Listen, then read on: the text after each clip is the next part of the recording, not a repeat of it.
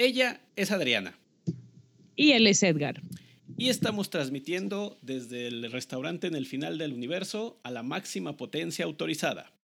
Bueno, pero algo es algo, ¿verdad? Pues peor es nada. ¿Entendieron? ¡Sí, profe!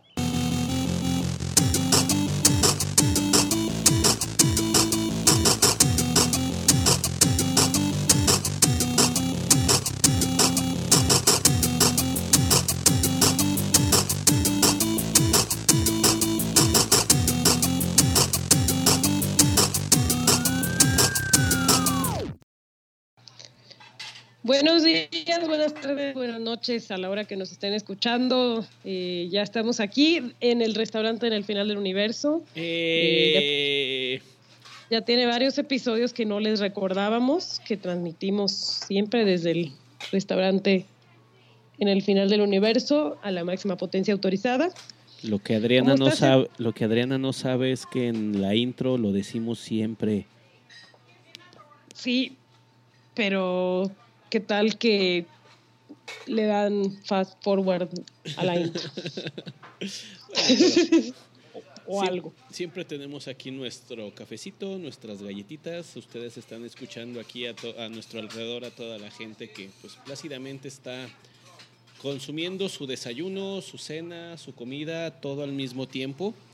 Eh, y pues nos dejan hacer nuestro show casi siempre sí. por, la, por, la, por el mismo monto. Ya, eh, a veces ya hasta nos ven feo porque nada más pedimos un café siempre.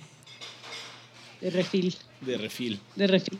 De refilón. De refilón. Y bueno, el, el, restaurante en el final del universo es, es muy interesante porque pues el final del universo es un momento y es un espacio también. Entonces pues está ocurriendo el final del universo. Uh -huh. de, de, forma repetitiva mientras estamos aquí. Entonces, sí. pues, aquí lo vemos desde la ventana. Así es. Si un día quieren venir sí. a visitarnos, pues con todo gusto. Aquí estamos, al final del universo. Y si no nos creen, lean el libro de Douglas Adams, que se, llama, que se llama nada más y nada menos que El restaurante al final del universo. universo. Exactamente, una de la serie de La guía del autoestopista galáctico. Y bueno, Adriana, después de este brevario cultural, ¿qué tenemos en el tintero para hoy? Ah, pues es un tema muy interesante, muy de actualidad, muy, muy necesario, muy necesario debatirlo, ¿no? Sí. Eh, hoy, hoy vamos a hablar de, de la educación en ética y en valores, cómo podemos formar a los estudiantes en, en esta cuestión de ser buenas personas. La ética, los valores y la moral. Y dime, Adriana, ¿la moral es un árbol, árbol que da moras? Creo que ah, no perdón. se lo supo. Está bien. Lo lograste, Edgar. Hiciste el chiste. Sí. sí. Te saliste con la tuya. Bueno, eh, ¿por, qué, ¿por qué consideramos que son importantes esto, estos temas? Pues por el simple hecho de que vivimos en, en, so, en, sociedad y pues queremos el bienestar para la sociedad. Si nos la pasáramos buscando el bien individual siempre y exclusivamente ese, pues sería imposible que progresáramos como, como grupo social, como humanidad en el grado en el que estamos. Digo, seguiríamos, ¿quién, quién sabe si este podcast existiría porque probablemente sería tanta la lucha, la disputa o el, egoísmo que habría un tribus o probablemente la, especie eh, no hubiese progresado como lo, como lo hacemos ahorita. Sin embargo, pues sí nos seguimos encontrando eh, discutiendo esto que tiene muchísimo tiempo haciéndose porque seguimos observando que pasan cosas, Consideramos que un comportamiento recto y ético es importante. Sin embargo, seguimos observando cosas que al menos a ti y a mí eh, nos toca ver en, el lugar donde vivimos, los problemas que, que trae un comportamiento poco ético o deshonesto. Y también en, en, la escuela a veces observamos cosas que pues pensamos, esto no, no debería de ser. Claro, y la escuela, y bueno, a pesar de que A pesar de que la ética y los valores son conocimientos que se traen de la casa, del entorno familiar, eh, pues en muchas ocasiones y por desgracia, pues es en la escuela donde vas y aprendes que tus acciones poco éticas tienen consecuencias, ¿no? Sí, cuando bueno, este, cuando te cachan o cuando dices no fui lo suficientemente vivo como para que no, no se dieran cuenta. O al menos ese es el, pensamiento que me ha tocado ver de algunas personas. Ay, sí. De que, esperan que no haya una consecuencia o de que fueron lo suficientemente listos para no ser atrapados y cuando lo son, tratar también de ser lo suficientemente listos para salirse de ellos sin sufrir la, la consecuencia. Al menos una de las técnicas que me ha, me ha tocado padecer más veces es la de, ándele, profe, no sea el malo del cuento. What? What? Sí, este, uno es el la... por aplicar el reglamento. Dime. ¿Tú viste la, la versión nueva de Yumanji? Aún no la he visto. Hace unos meses. Aún no la he visto. ¿No, la, ¿no la has visto? Me han hablado de ella, pero no la he visto.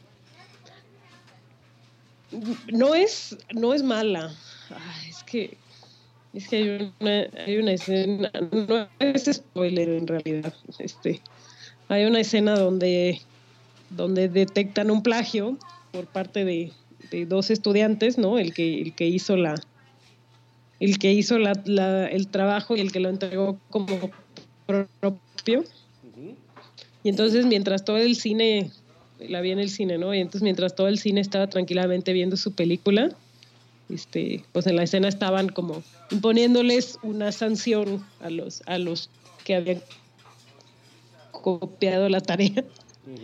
Y se oyó un grito en el cine así de ¡Qué bueno por copiones! Esa era yo. sí, ya te imagino. nadie, estaba pensando eso, nadie. Nadie, absolutamente, sí, pero, siempre hay alguien que se identifica allí. Siempre. Dicen que uno, uno madura cuando, uno sabe que maduró cuando estás viendo una película y te identificas con los adultos. y estás estás viéndola y dices, oh, sí, qué irresponsables, eso no se hace. sí, o cuando te ríes en situaciones donde nadie más lo hace. Sí. Pero bueno. Acabas de mencionar justamente uno de los comportamientos que queremos discutir, la del plagio, que es una, una, una de las cosas que pues pertenecen a este, a, a este tema Me disculparán un poco, estoy saliendo de un periodo agripado y pues estoy en la parte más fea. No la voy a describir. No te preocupes, no tiene que ser. Entonces a veces carraspeo. Eh, que es, eh, bueno, que en la, ética involucra pues, el comportamiento recto y honesto, donde tú tomas decisiones con base en, los acuerdos sociales o los acuerdos del grupo para el beneficio del, del grupo. Y una manera de romperlos, como lo hemos visto en la escuela, es de que tú tienes que entregar un trabajo hecho con tu propio esfuerzo y de una u otra manera decides que no lo vas a hacer y vas a entregar como propio el trabajo de alguien más. Eh, tenemos un caso que salió en la prensa mexicana hace algunos años donde ah, eh, aparentemente el que ahora es presidente de la República no hizo su tesis de licenciatura, que parece que es un plagio. Este, tenemos otro, otros casos donde parece que ahorita una, una cantante conocida se fusiló la canción de otra banda también muy conocida. Y tenemos... Ah, pues cuenta el chisme completo. Bueno, dicen que Lana del Rey copió, eh, plagió directamente Creep de Radiohead. Entonces ahorita está en una disputa legal por ello. Yo escuché las dos canciones y sí, son muy parecidas. Pero también hay algunos expertos en música que dicen que pudo haber sido accidental. Sí, porque hay como, tú que sabes música, hay como no sé cómo se llaman, pero hay como grupos de notas que Sí. son como, Sí, por que, la... es, que es como in- intuitivo juntarlos. Sí, por la estructura musical y lo limitado que es a veces la, la composición musical pop. eh, es muy frecuente de que te encuentres canciones que suenen muy parecido, pero no porque la- se hayan copiado, sino porque la estructura te llevó naturalmente a ese, a ese lado. Y pues también tenemos los casos donde estás un día revisando plácidamente en tu escritorio como estás ahora inclinada sobre tus papeles, revisando un trabajo que dejaste en clase y te das cuenta que tu alumno está entregando o, tratando de hacer pasar como propio el- el resultado de alguien más. Haces la expresión de colocarte la mano sobre la frente, de decir, ay Dios mío, o lo que sea que tú digas, e inmediatamente asignar una calificación reprobatoria a ese trabajo. Seguido de que cuando lo entregas y das la retroalimentación de que este trabajo fue copiado, sigue una persecución insistente después de clase y, y probablemente varios días después para lloriquear o tratar de convencerte de que no copiaron, no hubo una copia allí, que el trabajo sí lo hizo la persona y este, ándele, profe, me van a quitar mi beca, voy a reprobar, me van a correr de mi casa, el mundo se va a acabar porque esto va a causar un meteorito justamente aquí. Sí. Bueno, el meteorito no me ha tocado, pero todo lo demás. Entonces, este, eh, hablamos de ello ahorita porque decimos, es una situación que pasa, que a ti y a mí nos tocó vivir cuando también éramos estudiantes, ahorita hablamos al, al respecto, pero a mí la parte que me preocupa es de que se vea tan normal. Y ahorita voy a hablar por, por qué. Hay, un, hay una alarma que en mi grupo de maestros tenemos encendida desde, desde hace tiempo porque, mm, vaya, lo que surgió de allí sí, sí nos preocupa mucho, pero ahorita ahon- ahon- ahondamos en ello. Digo, eh, esto de, de plagiar, de copiar, de apoyarte en alguien más para no resolver tú algo, digo, es algo que ha, que ha pasado, pero mm, cuando nosotros nos tocó vivirlo, creo que se hacían cosas distintas.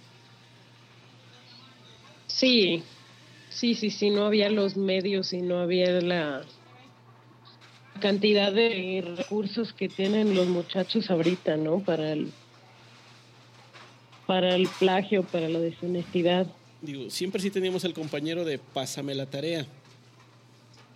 Pero ese pásame la tarea a veces implicaba de, implicaba de que, bueno, tomaba tu libreta y él empezaba a copiarla de, de mano en la suya o algo, algo así parecido. Al menos podía eh. aprender algo. O el, ajá, o el infalible, déjame ver tu tarea. Bueno, eso la verdad es que yo no lo considero una mala práctica. Déjame ver tu tarea para ver cómo la hiciste y hacerla yo. Y hacer yo la mía, eso lo hago hasta en el posgrado. sí, pero cuando la utilizas como una, una fuente, una base, ¿no? Como que Sí, no, ajá, pero no es una copia, ¿no? La- Es como quieres ver qué hizo, cómo lo estructuró. A veces no tienes mucha idea de cómo. Ah, lo hizo. Sí, de cómo lo voy a cómo lo voy a replicar. Este, pero pues también se daba el caso de eh, hazme mi tarea o te pego. No fue, no me tocó a mí.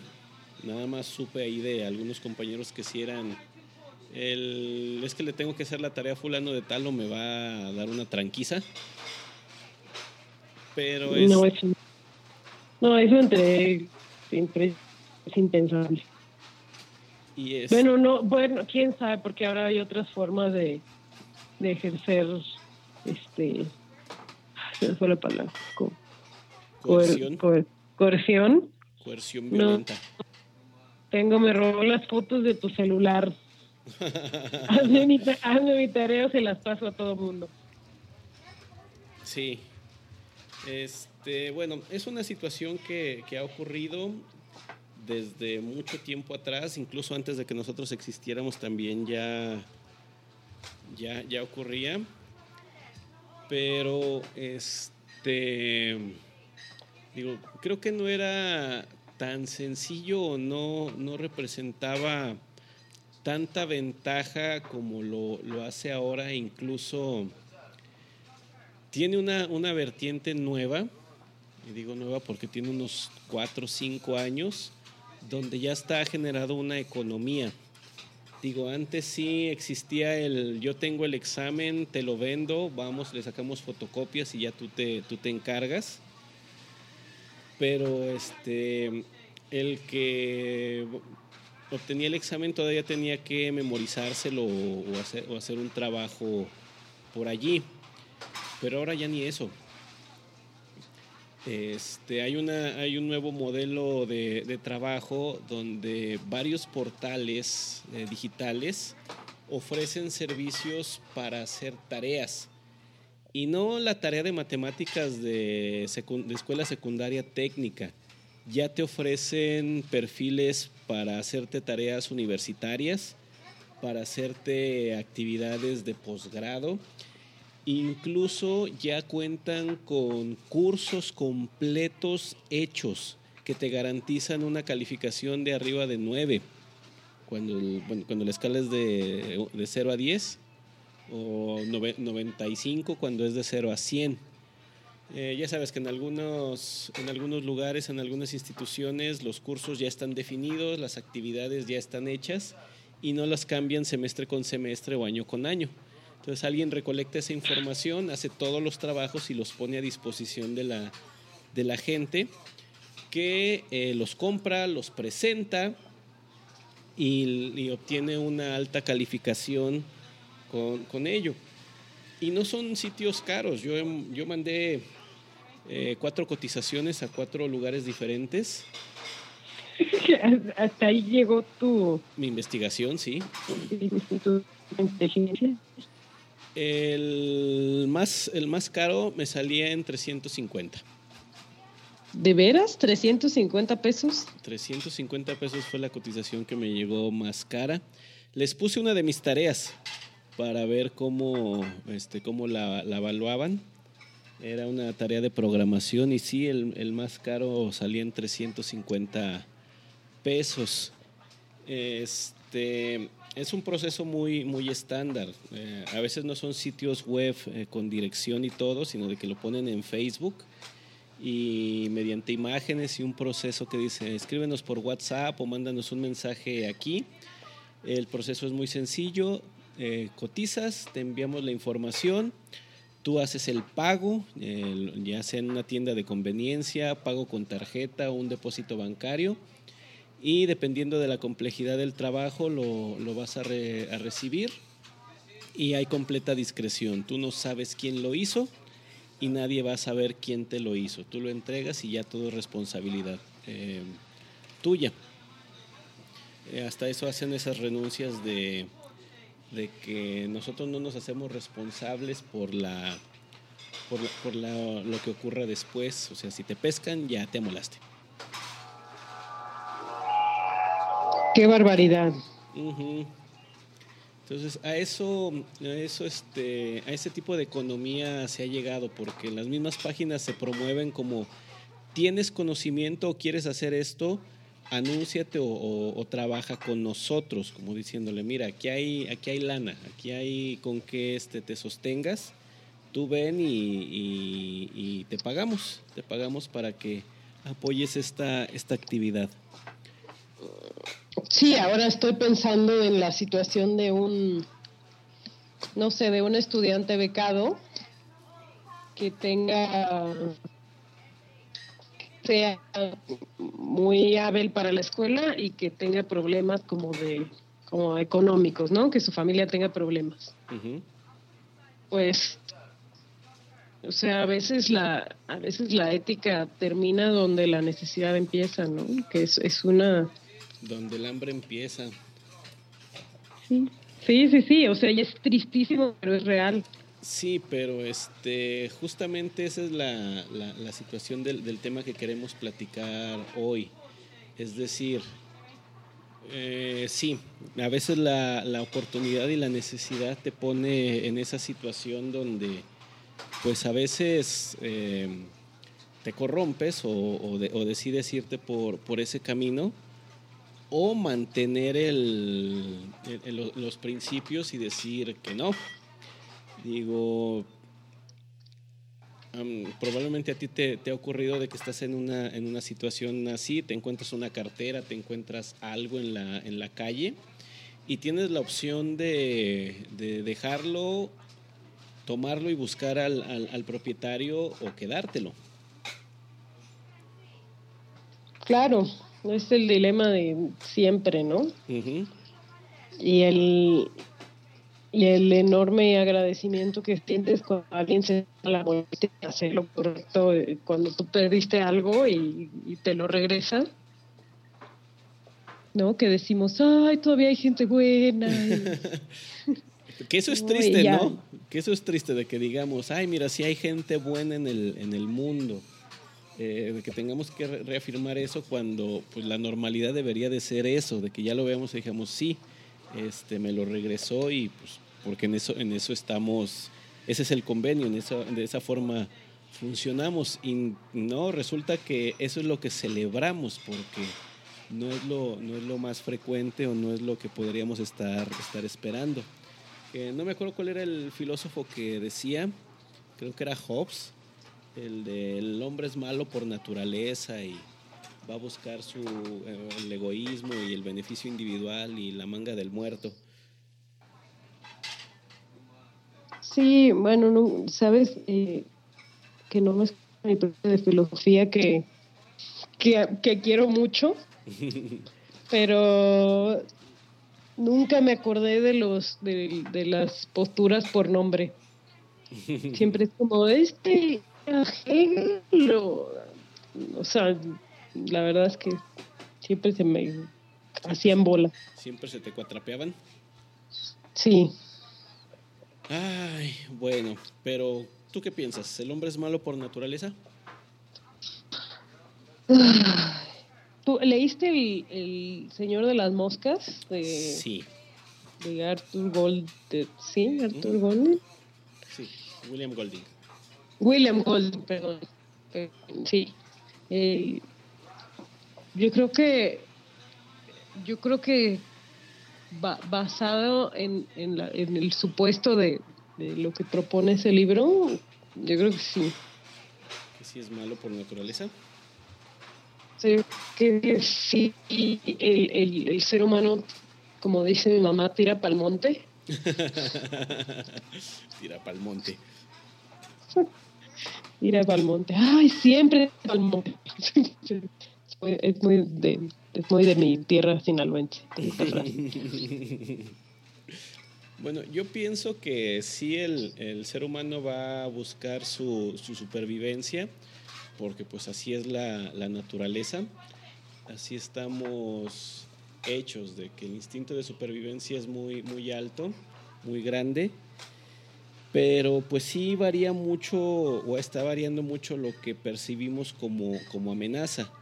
Digo, antes sí decías, bueno, nos está persiguiendo la fiera y pues eh, me salvo yo y ahí, ahí quédense ustedes que se los coma primero, simplemente tengo que comer, correr más rápido que ustedes.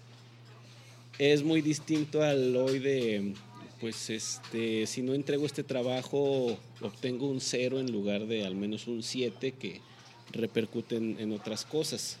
ese, tipo de decisiones de bueno, si no entregas una tarea, pues no se te va a acabar la vida, que si corre, abandonas a todo tu grupo para salvarte tú solo de una, de una fiera.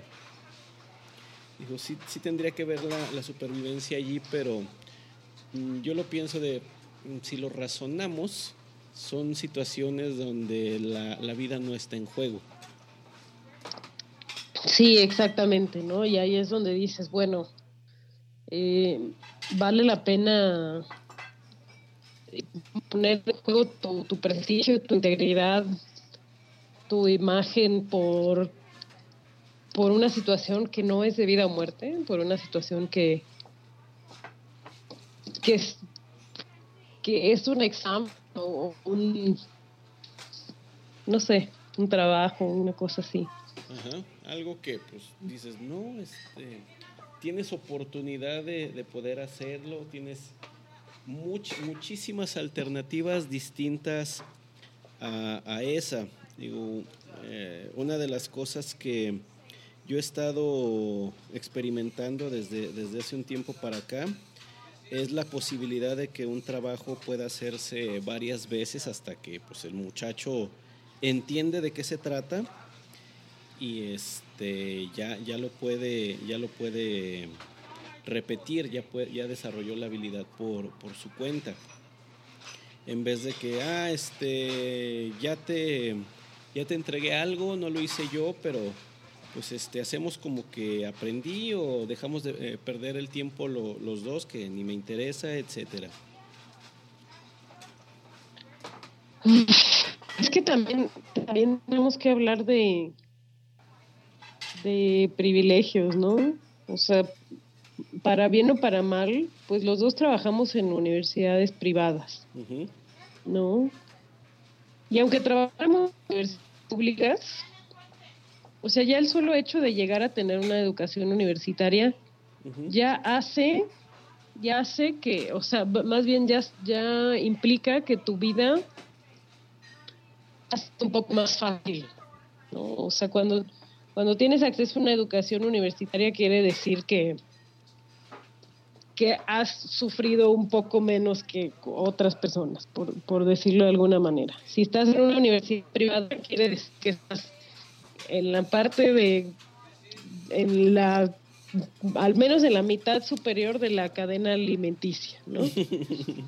Sí, sí estoy de acuerdo con, ello, pero... Y bueno, y, bueno, lo que voy es cuando la, cuando la vida ha sido más fácil para ti, tiendes a valorar un poco menos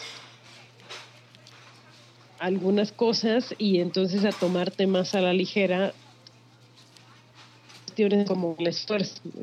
Sí, que tiene que ver con lo que, con lo que quiero decir. Si tú estás en, en, una institución universitaria buscando pues lo que, lo que hay allí, se supone que es porque tienes una, quieres desarrollar una visión distinta a lo, a lo que existe. Se eh, sí, es decir, no estás en la escuela por el hecho de estar en la escuela. Eh, que cuando el objetivo tuyo no es pues generar nuevas perspectivas, empujar el conocimiento hacia, hacia otras partes y llevarnos a un, a un lugar mejor a todos juntos, pues sí tu objetivo se convierte en estoy aquí para obtener mi título. ¿Qué significa que tengas tu título? Ah, pues la menor cantidad de esfuerzo que yo necesite para que me den eh, ese papel y favorecer algún este, objetivo egoísta que, yo tenga. ¿Cuál es? Probablemente que me pueda salir de mi casa, que mi familia me deje de molestar, que este, me, me den ese, ese trabajo que ya me habían prometido, pero que nada más obtengo si tengo este, este papelito, etcétera. Sí, pues la vida fácil. La vida fácil. La vida fácil. La vida del rockstar. Entonces, bueno, hablemos de qué, de qué propone la academia al respecto. ¿Qué dicen los, los expertos? ¿Qué dicen los eructitos? no, ya, ya, ya llevamos un rato sin referencias de los Simpsons. Sí, como 15 minutos. y, y este y también necesito decir que con gran poder viene gran responsabilidad. sí. Deberían de ver la expresión de Adriana cuando se ríe así.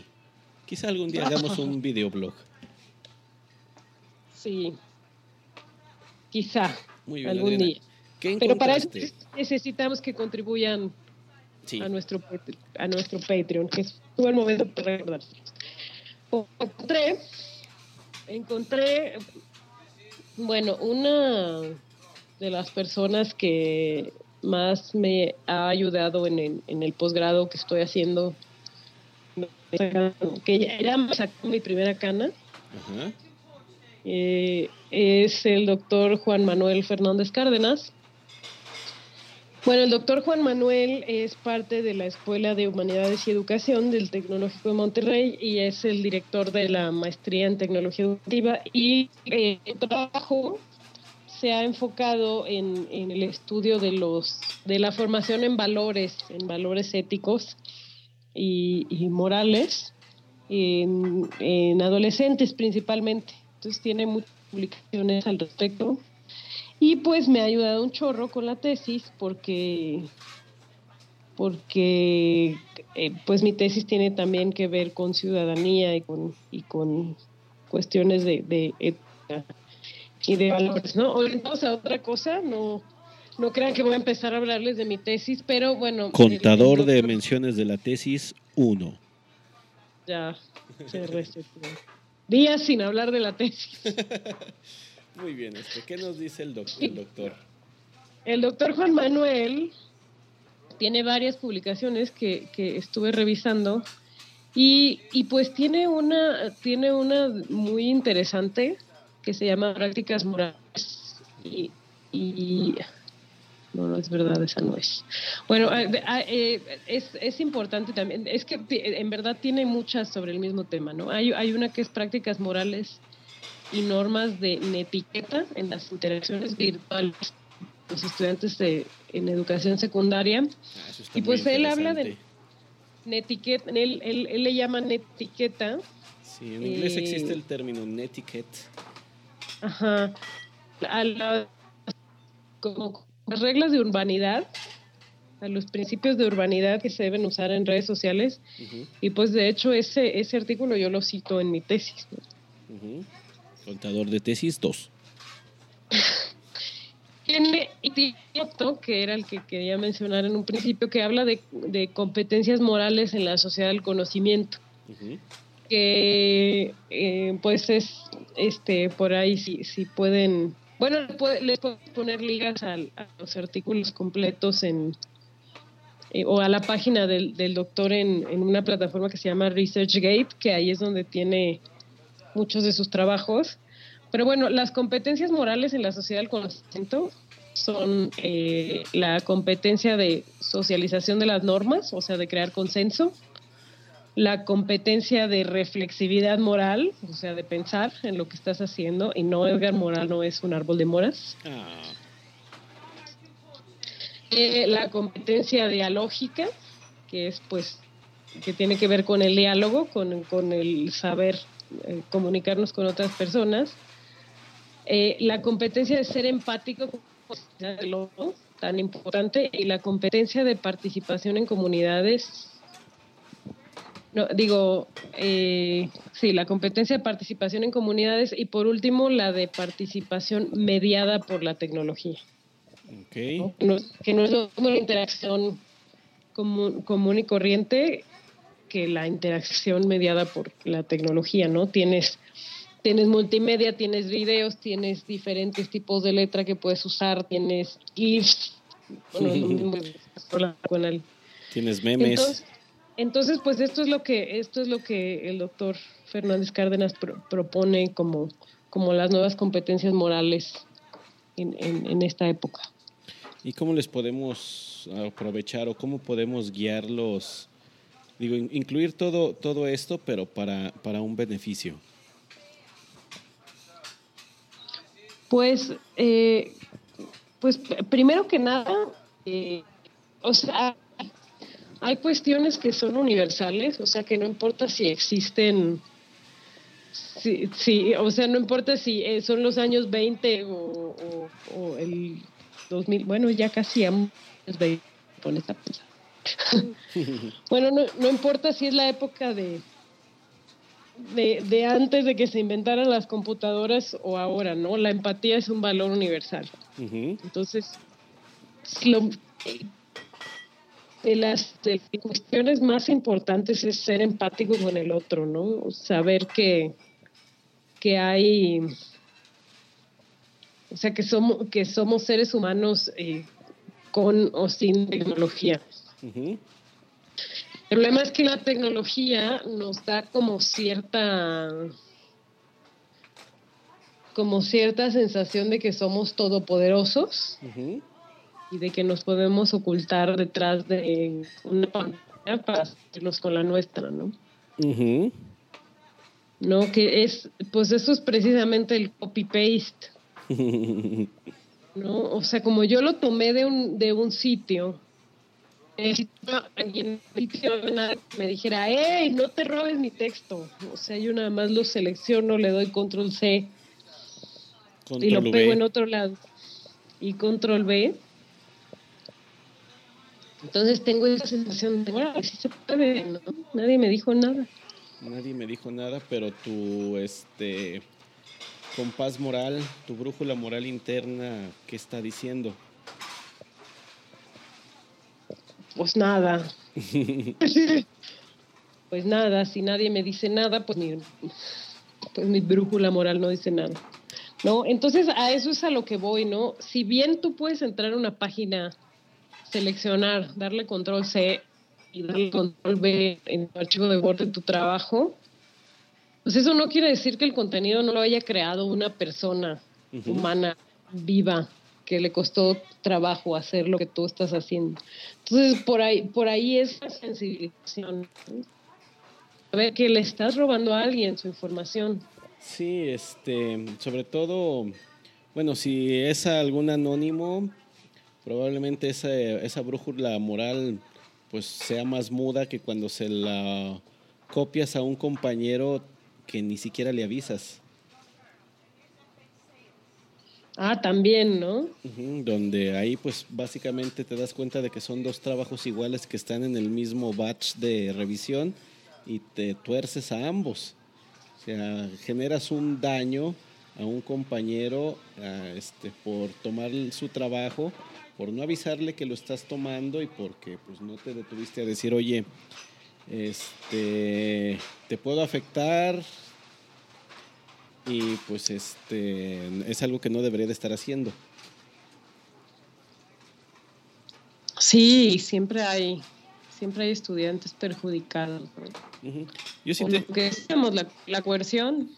Yo sí tengo esa, esa política instaurada. Digo, ya ahora la institución lo hace como parte del, del reglamento este, de la misma, pero yo, lo aplica, yo lo aplicaba desde... De, que si encontrabas dos iguales, pues eh, podías eh, reprobar a los dos. Yo ya lo había instaurado desde antes, de que si detectaba dos iguales, sin averiguar, em, torcía los dos. No, no iba a ver quién, él lo había, quién era el autor original, decía, pues uno por copión y el otro por, si se lo pasó por eso y si por no saber cuidar su trabajo también. Híjole.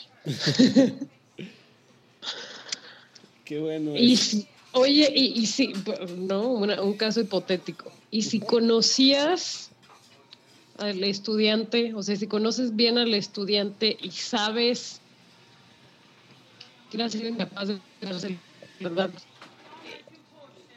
fue como víctima? Pues este, si uno puede tener la, consideración de, los criterios, pero es la, es la, misma, la misma situación, es decir, bueno, tienes que aprender algo de aquí. Si este, vas a dejar tu trabajo en cierta circunstancia, pasa esto, entonces tienes que aprender a no dejarlo, dejarlo así ahí puedes aplicar otra de, te doy una oportunidad de, resarcir esto a tu favor con otra cosa o de otra manera, pero este trabajo ya no vale porque pues eh, favoreció que otra persona intentara pasar con él. Ah, bueno, sí. Sí, o sea, siempre, siempre uno sabe quién hace las cosas. Sí, y quién no las hace. Y quién, y quién no las hace, pero tienes que, si la regla está, la tienes que seguir y después, para que no sea caso excepcional, decir, bueno, eh, la regla ya está aplicada, la consecuencia ahí está, tu aprendizaje es este y el de la otra persona es este otro. Entonces, ¿qué podemos eh, sacar de ese aprendizaje de aquí? Eh, yo le suelo ofrecer la misma oportunidad a ambas personas, porque sé que una lo va a resolver sin problemas y la otra no va a poder. Entonces, la decisión y la consecuencia se va a mantener. Muy bien, Ed. Pero, pero fuera de eso, este, bueno, eh, lo que yo he aplicado es mm, al menos una manera de ir restringiendo o ir previniendo que se dé la situación de la copia. Es decir, este, ahorita ya no estoy pidiendo trabajos predefinidos estándar. Eh, antes bien nada más fijo el objetivo. El objetivo es de que tú aprendas esto. ¿Cómo lo vas a lograr? Pues demuéstramelo de alguna manera y les digo, lo puedes demostrar con un abanico que se parece a esto o bien de otra manera que tú, que tú escojas.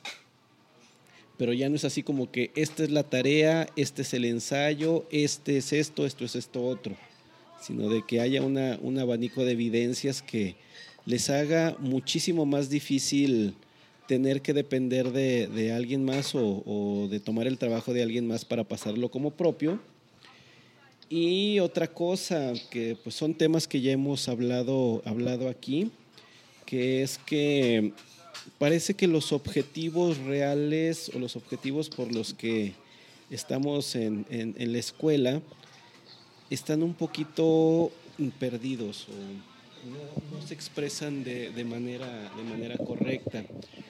Eh, yo lo veo así con, con, un, con algunos alumnos con los que hablo que cuando la calificación es importante, que ya hemos hablado aquí del sistema de calificaciones, hacen, eh, tienen mucha preocupación por mantener esa calificación solo por el hecho de mantenerla. a ver, ¿qué estás privilegiando, privilegiando aquí? ¿Tu nota perfecta o el aprendizaje? No, pues es que de esto depende mi beca, de esto depende no sé qué, de esto depende este otro. Le digo, bueno, pero es que si tú logras lo otro, si desarrollas el aprendizaje, las notas van a ser una consecuencia natural, las buenas notas. Pero si nada más buscas la nota por la nota en sí, entonces eso como que flexibiliza mucho tu, tu, tu moral. Te puedes dar permiso de hacer ciertas cosas que sabes que están mal Sí, y ya, como lo hemos mencionado prácticamente en cada capítulo del podcast, en cada episodio, eh, también, también las instituciones tenemos la obligación de empezar a darle valor a otras cosas, ¿no? dejar de lado la idea del cuadro de honor y la mención honorífica y estas cosas que nada más promueven pues eh, el, numerito, ¿no? Sí,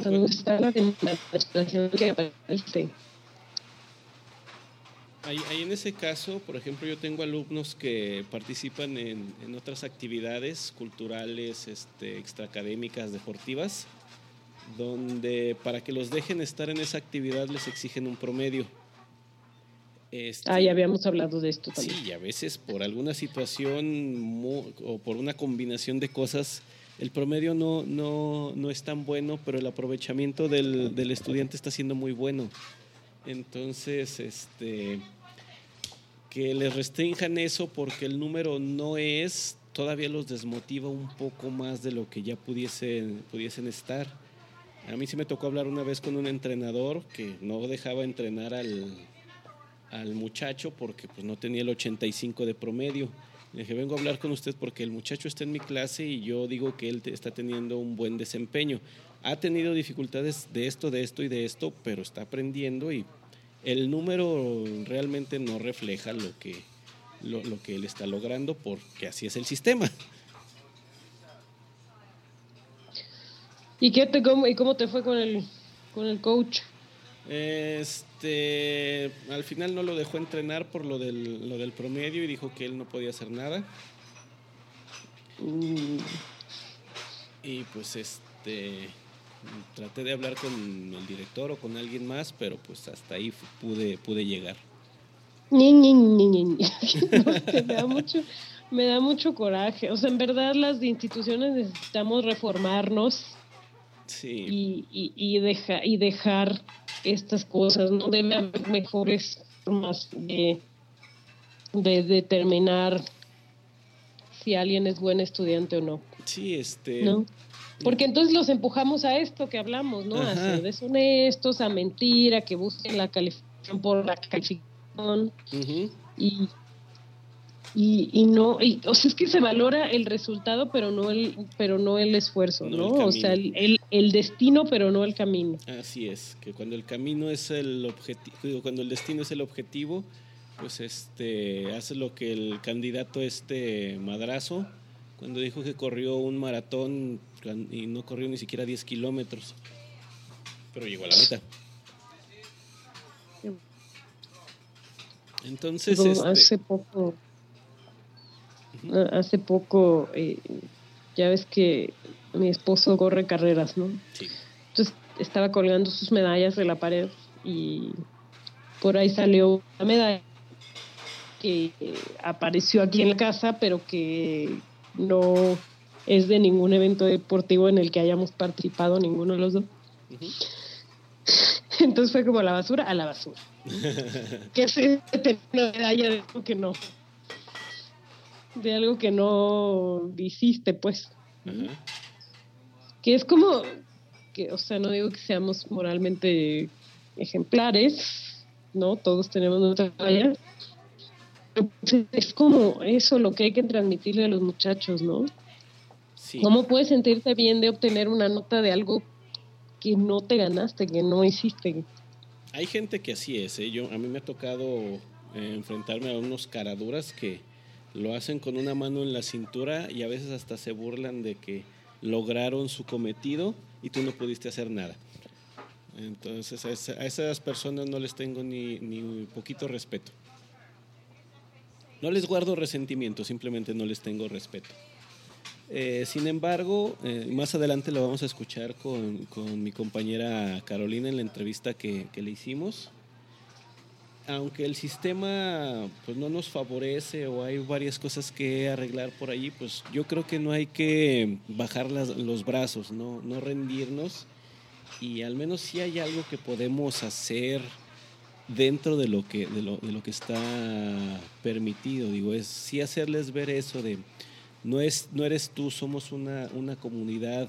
Eso de la empatía que, mencionas este, se, se, usa, se usa mucho acá. Es decir, vas a tomar la decisión, pero no es tu decisión. Ah, ¿Quién más se ve, quién más se ve involucrado en, en esto y qué consecuencias tiene para toda, todas esas personas? Digo, no hay decisión libre de dilemas éticos, pero en ciertos puntos de decir, bueno, este es el mal, el, mal menor o el, o el, mal más necesario. ¿Cuál es lo peor que puede pasar de esta tarea? Pues que me desvele. Y no que le afecte a un compañero porque lo van a reprobar a él también o porque estoy obteniendo un grado que, que por el cual no trabajé o estoy buscando engañar a un, a un profesor que tiene toda la intención de que yo aprenda algo. pero pues uno, uno como profesor es lo que menos les importa a veces. ¿Que aprendan? También, sí. Bueno, así, o sea, a veces como estudiante es como, ay, a mí que me... O sea, es que a veces no ves al profesor como alguien que tiene sentimientos, o sea, lo ves como, como una entidad que solo existe dentro de las paredes de la educación. ¿Sí o no? Sí. Sí, este, a mí me pasa muy seguido de que eh, piensan que yo voy específicamente a perjudicarlos personalmente o que meten situaciones como es que no nos quiere como que no como... quiero. O sea, y tendría que quererte. No, no, no, va en ese aspecto, sino de que basan que la decisión eh, de una calificación mala, baja o una, una evaluación de mal desempeño es por una emoción que uno tiene específicamente contra la persona. Sí, sí, sí. Sí, pues parece que ser que es ese proceso de, de, reflexión que este, a veces, a veces no, no, desarrollamos, que pues conecta muy bien con el tema anterior de la, de la retroalimentación y de que pues este tiene que ser una no me acuerdo cómo se llama el doctor que nos dijo esto de que tiene que ser un, un trabajo de, eh, de, amor o sea paciencia, mucho seguimiento, mucho acompañamiento y pues no, no, doblar no, no doblarse ante la primera adversidad. Sí, es, e, es cansado a veces. Es cansado y a veces hay estudiantes que, que se acaba el semestre el año escolar y no, o sea, no lo lograste. no lo lograste. No, no, no, no, no, o sea, a veces uno tiene que aprender que que está que, que igual puedes dejar huella en uno, dos, pero pero que hay gente que no quiere aprender y no va a aprender. Así es. Y pues aún así, este, seguir viendo la manera de cómo, cómo dejarles algo, lo que sea, pequeño o grande o eh, que, no, que, no, que no se les escape ese mensaje de estamos aquí para hacer algo, algo bueno. Oye Edgar, y a, propósito de todo esto, platícanos eh, o compártenos qué fue lo que, lo que hablaste con Caro. Pues es mejor si lo escuchamos. ¿Qué les parece si vamos a continuación? Buenos días, buenas tardes, buenas noches. Estamos hoy aquí con nuestra invitada al podcast que nos va a hablar del tema de hoy. Eh, ella es Carolina Rodríguez, es licenciada en Administración de Empresas por eh, carrera, pero durante los últimos 25 años se ha dedicado a a la docencia. Ella es actualmente profesora en el Tecnológico de Monterrey Campus Querétaro, justamente de una materia de ética, ética en los negocios, además de tener inteligencia en los mercados. ¿Cómo estás, Caro?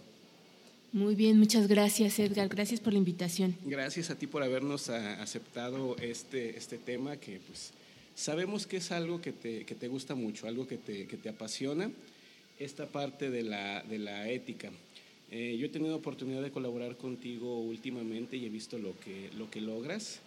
Y pues básicamente lo que nosotros queremos saber es cómo lograr desarrollar esta, esta la ética y los valores en, en los estudiantes, porque observamos cosas como que puedes obtener tu tarea en línea simplemente pagando, puedes este, plagiar, puedes tomar decisiones que te afectan a ti o afectan a, un grupo y a veces hasta parece, parece normal, parecería que eso es la forma en que se hacen las cosas, cuando por muchas maneras entendemos, entendemos que, no, y pues queremos que nos platiques tu, tu experiencia sobre esto.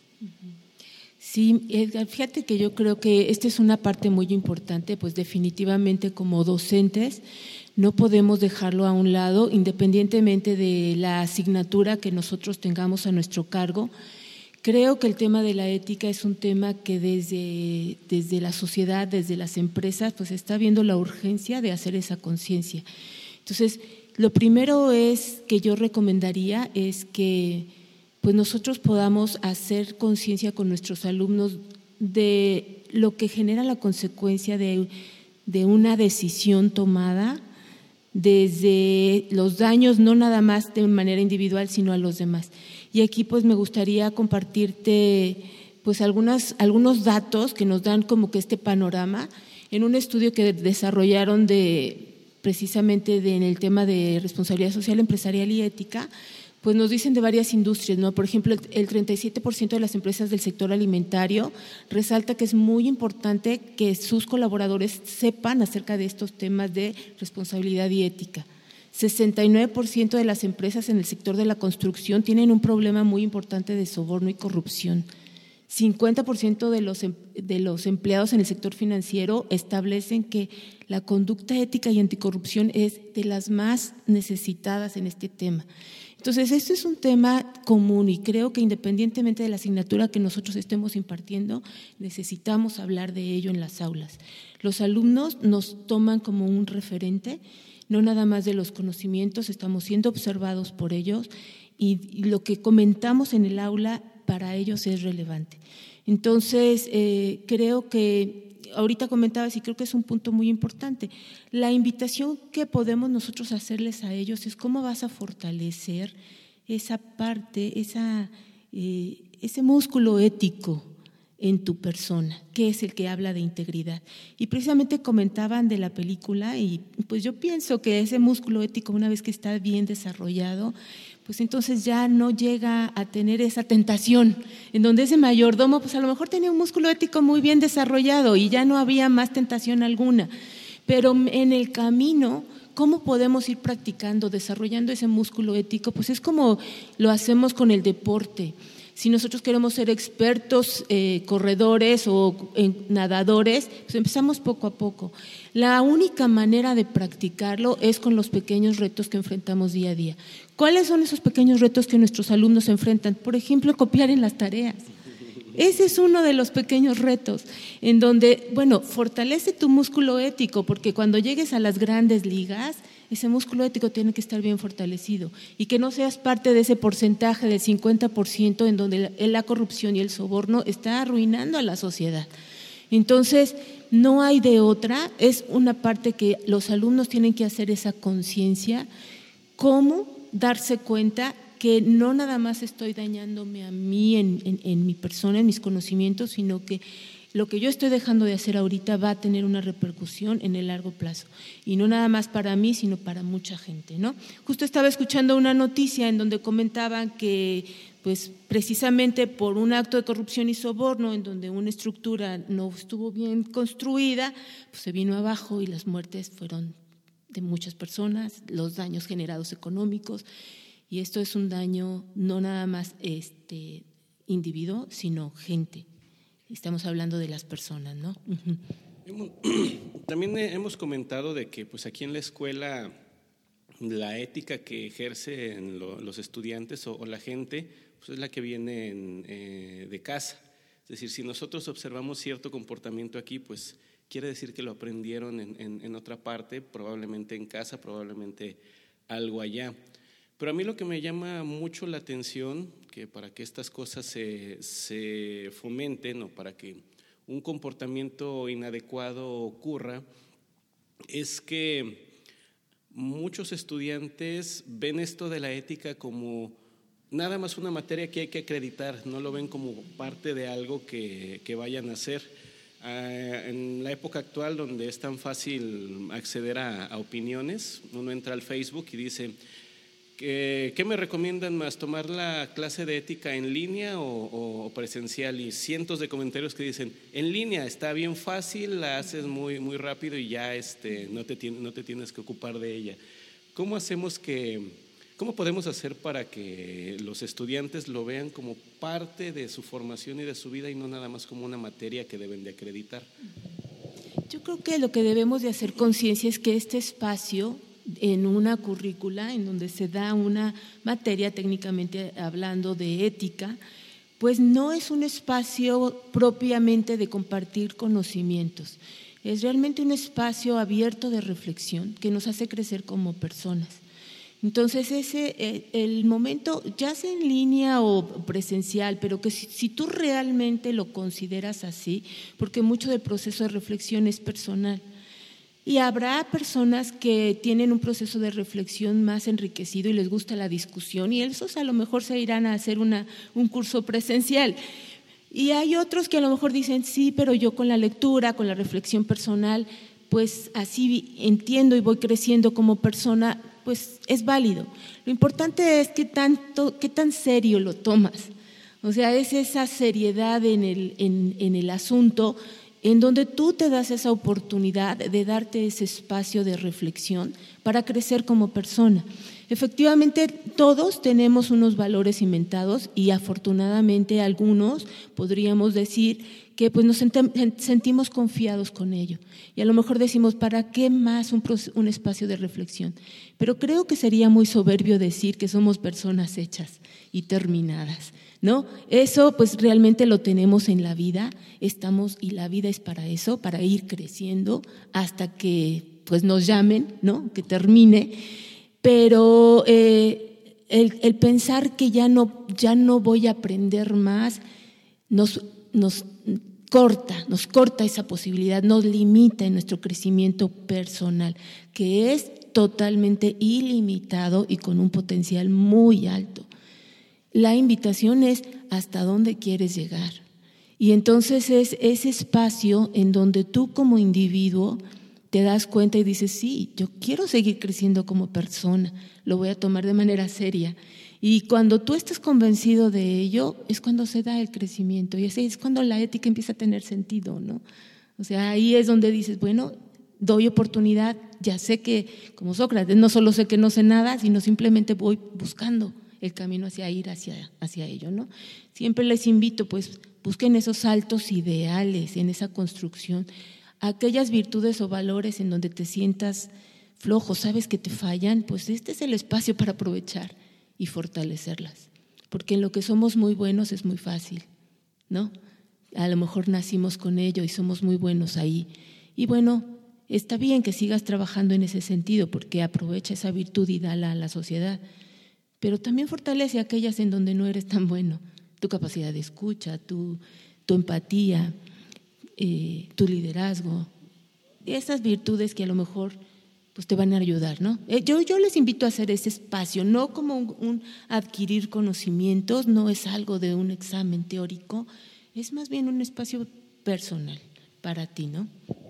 Y justamente ahora que, mencionas eso, eh, imaginemos un mundo, una, universidad donde a todos los profesores nos da nuestro, nuestra lista de, temas que debemos de dar para, para una materia pero siempre a todos nos dicen, y entre todo lo que vas a hacer debes de incluir una actividad para fomentar la, la, ética. estamos suponiendo que es una universidad ideal donde eso se tiene que hacer, porque pues, eh, algunos lo tomamos, otros no, eh, como una responsabilidad actualmente y, otros no.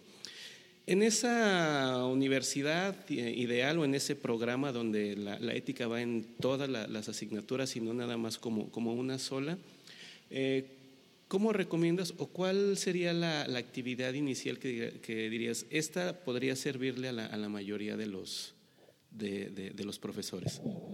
Fíjate que yo creo que como docentes, sobre todo en temas disciplinarios, somos muy expertos en esa, en esa área y hemos tenido por la vida infinidad de experiencias en donde tomamos decisiones que nos cuestan trabajo. Y esas decisiones que nos cuestan trabajo generalmente nos cuestan trabajo porque implican una confrontación de valores personales. Entonces, cuando compartimos de manera abierta, honesta, así sencilla, cuál fue esa vivencia que nosotros tuvimos con nuestros alumnos y sin hacer juicios de lo, lo correcto, lo incorrecto, sino invitarlos a reflexionar cuáles son las consecuencias de esas decisiones y cuáles son los valores que una u otra alternativa son las que fortalecen. Ese, ese compartir como una charla entre colegas, que generalmente lo hacemos, lo hacemos cuando estamos entre colegas y compartimos y cómo te fue con este espacio y, y cómo tomaste esta decisión. Y estas charlas entre colegas y amigos generalmente van formando criterios. Entonces lo que se busca es que demos como profesores una oportunidad para, en un espacio así, totalmente alineado a nuestra disciplina y en el tema que ustedes eh, consideren relevante, compartir tu experiencia, platicar y dar esa oportunidad de discusión, tú qué hubieras hecho, qué consecuencias este, tuviste o tomaste en cuenta estas otras alternativas y eso es, eso simplemente ya, ya fortalece, ya fortalece. Me ha tocado alumnos que me han compartido de manera muy clara y recuerdan muy bien, aunque haya sido varios años atrás, recuerdan muy bien esa experiencia compartida del, profesor que les dijo, tuve un maestro, recuerdo muy bien un alumno en el área de ingeniería civil que me dijo, tuve un, tuve un maestro de estructuras que me dijo que si yo voy a construir, lo primero que debería de pensar es, ¿cómo te imaginas en, esa, en ese sitio tú con tu familia. Imagínate que estás tú con tu familia dentro en ese sitio. Piensa así y así construyelo. Y después a partir de ahí les platico alguna experiencia vivida. Entonces creo que eso hace sentido, ¿no? No es buscarle un espacio más en la currícula, sino que sea transversal, que vaya entretejido. Eso, eso es lo que yo recomendaría. Excelente. Pues sí, una, una actividad que ya la podemos ir haciendo, es decir, no necesitamos esta universidad ideal porque Obtenerla mm, solamente se va a lograr si trabajamos por, por ella y cómo podemos trabajar por ella, pues nosotros haciendo esas actividades. Te agradecemos mucho, Caro, lo, que nos has compartido. Esto sin duda va a ser este, muy valioso para todos nuestros, nuestros colegas, para que pues, esto se vaya desarrollando y pues tengamos una sociedad mejor eh, cada vez, pues poniendo lo que, lo que nos corresponde. Muchas gracias, Edgar, por el espacio. Y la verdad es que, colegas, tenemos una labor maravillosa y de una capacidad de transformación impresionante. Entonces, aprovechemos esos espacios que nosotros con nuestro granito de arena como docente estamos transformando la sociedad. Muchas gracias. Oye, pues qué interesante, ¿no? Sí, este, pues eh, varias cosas para reflexionar y que pues, nos podemos llevar a, a nuestras aulas y pues compartirlos aquí con nuestros compañeros para que también lo puedan implementar en, en alguna medida. Pues muy bien, muy bien, muy, muy enriquecedora la plática.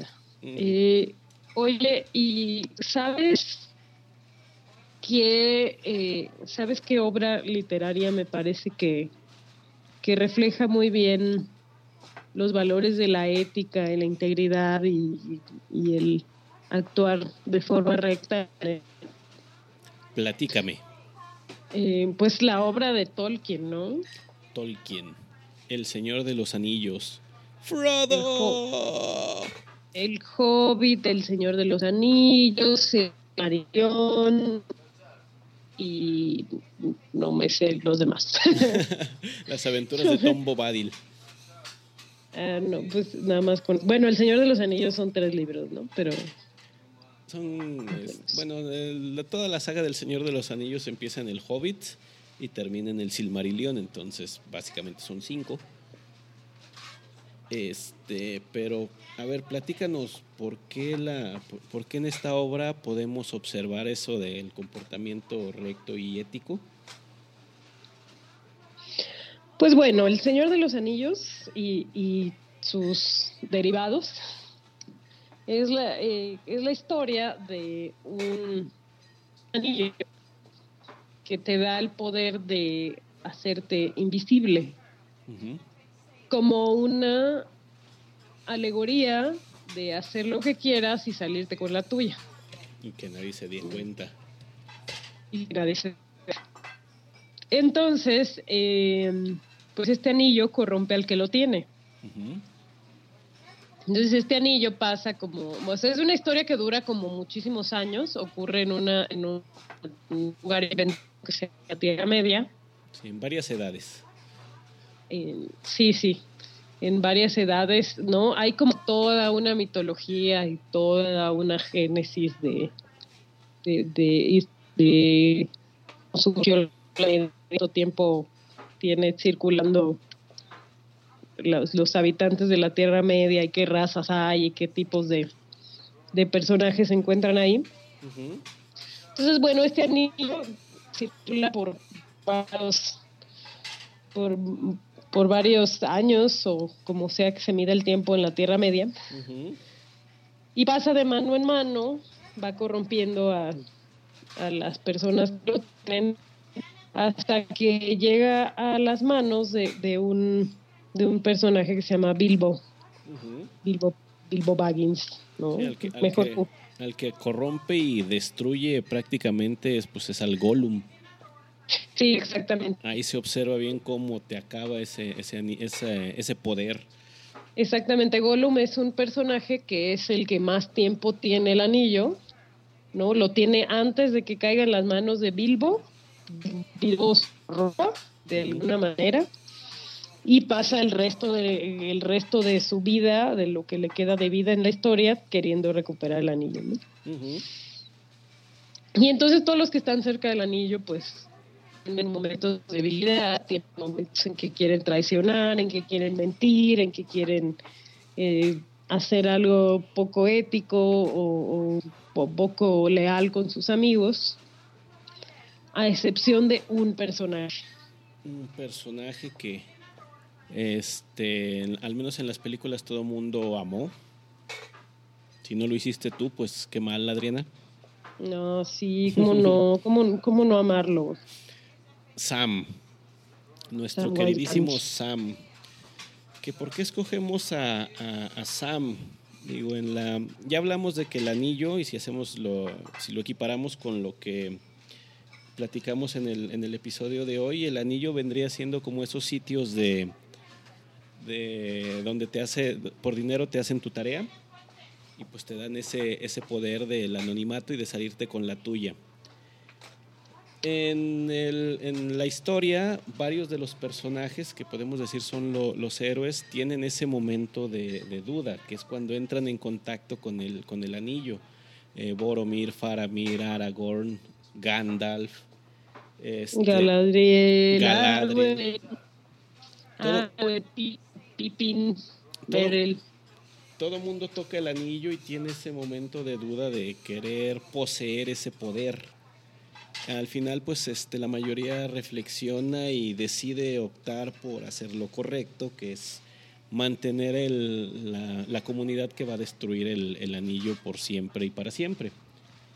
Pero hay un personaje que es Sam, el cual este, entra en contacto con el anillo y nunca le pasa por la cabeza quedárselo es el único de todos los personajes que salen ahí que lo tiene y este cuando este Frodo cree que lo, que lo perdió le dice no señor aquí lo traigo yo siempre lo, se le cayó yo lo recuperé y aquí está y se lo extiende nuevamente y se lo entrega como diciéndolo yo no quiero esto a mí no, a mí no me interesa el poder por el poder yo tengo una una lealtad y esa lealtad se la debo a mi Señor, que es, eh, usted. Entonces, decir, es mantener o poner como ejemplo a, a Sam es, por, por, eso que queremos exaltar, es decir, tienes el poder, ese poder en la mano, pero tú te mantienes leal a un valor y a una, a una rectitud que, pues, que es la que conoces y la que sabes que es la que va en beneficio de, de todos. Sí, es, es una... El Señor de los Anillos es una historia muy bonita de, de eso, ¿no? De, mantenerse firme. Y aunque en primera instancia pareciera que Frodo es el héroe de la historia, en realidad ya se ha discutido mucho y me parece que el mismo Tolkien lo dijo alguna vez que el, el héroe ahí es Sam, ¿no? es, el único que se mantiene coherente, es el que mantiene las cosas en su lugar, es el que hace que pues que la misión se cumpla, ¿no? Sí, porque al final el mismo Frodo se rinde ante, ante el poder y por poco repite la, la historia. Sí, sí, sí. Y bueno, la misión es destruir el anillo, ¿no? Sí, la misión era destruir el anillo porque eso le hacía bien a toda la Tierra Media. La misión es destruir el anillo y la misión se cumple por, la, por la integridad de Sam. Así es, que es el que con, su, con esa lealtad y con ese objetivo de, decir esto es lo, bueno para todos, pues logra que se lleguen al final de, Mountain Doom y estén allí a, a, punto de, echar el anillo al fuego. Ah, ¿Por qué Gandalf no mandó las águilas desde el principio? Hay una explicación para eso y las águilas siempre fueron neutrales, no se quisieron involucrar, no tenían... Eh, era muy fácil que las detectaran y un montón de cosas que lo explican y, es, y eso es muy coherente. Está bien, está bien. Para todos los que no conozcan la historia, es un chiste muy local de gente fanática. Como yo. Lo de las lo de las águilas.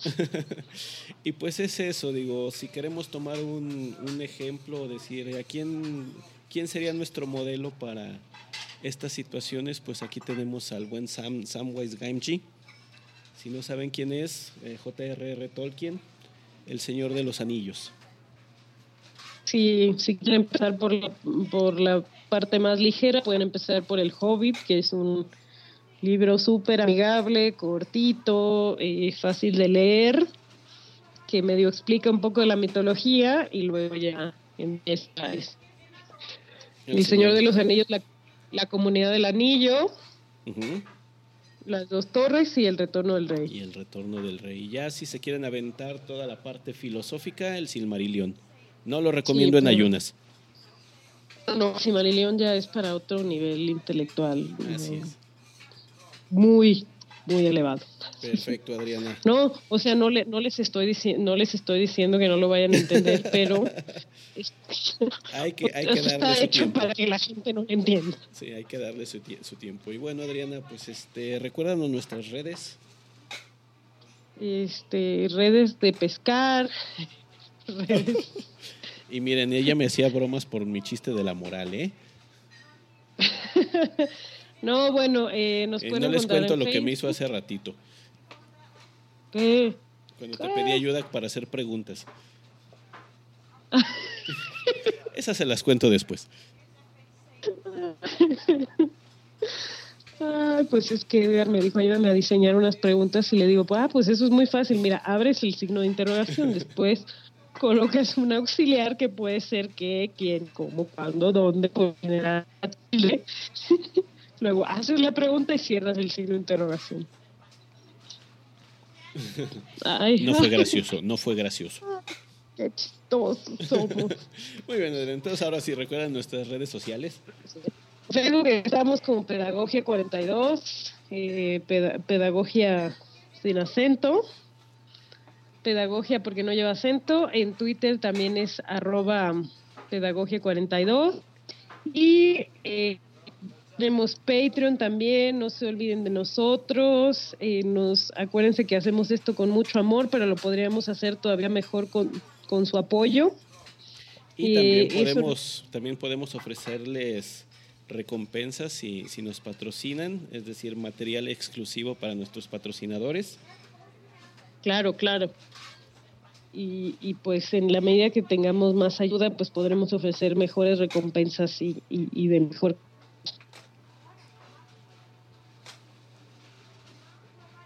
Nuestro correo electrónico, Ah, ese tú te lo sabes.